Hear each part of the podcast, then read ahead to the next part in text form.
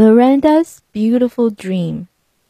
米兰达的美梦 by Robert Kraus. Miranda had a beautiful dream. 米兰达做了一个美妙的梦。She dreamed that cats and mice were friends. 她梦见猫和老鼠是朋友。She dreamed that cats and birds were friends too.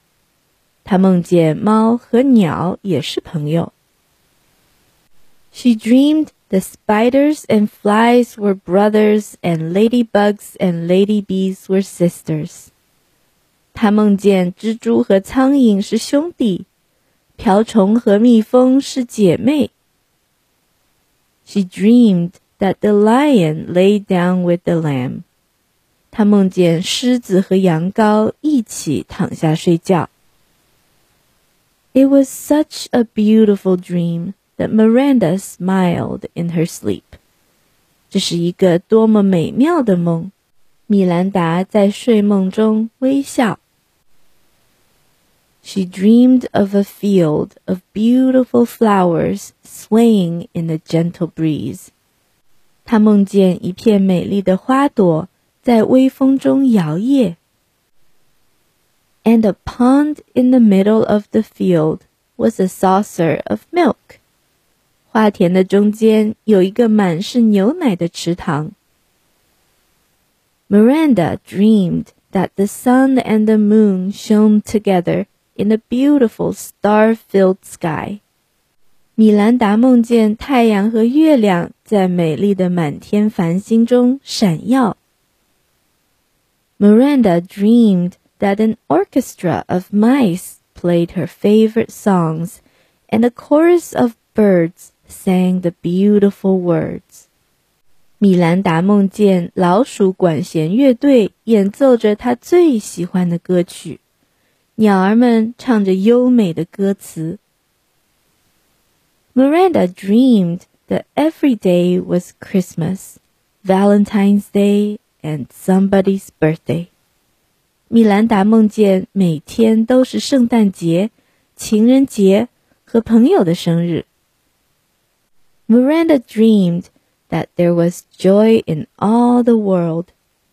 米兰达梦到整个世界都充满了欢乐。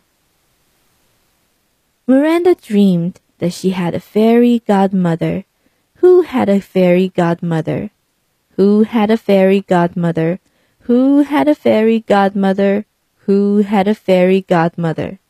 米兰达梦见自己有个仙女教母，仙女教母也有自己的仙女教母，那个仙女教母也有自己的仙女教母，等等等等。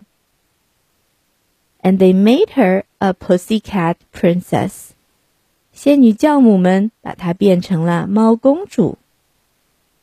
and she married a pussycat prince，还让她嫁给了一个猫王子。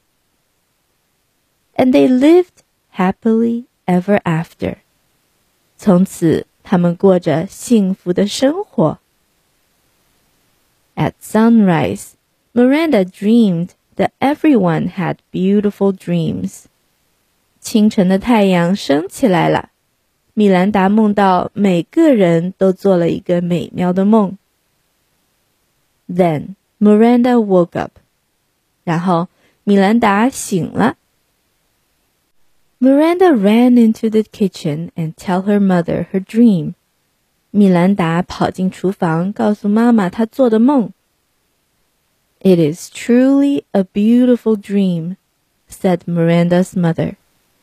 这真是一个美妙的梦，米兰达的妈妈说。Do beautiful dreams come true? Miranda asked. 美妙的梦会成真吗？米兰达问道。Sometimes they do, little pussycat, said her mother. Sometimes they do. 会的，小猫咪，妈妈说。有时候。 会成真的。The end. Thank you for listening. 谢谢大家的收听。如果你想听到更多的双语或者英语绘本故事，也可以关注我的微信公众号“开开的一家”。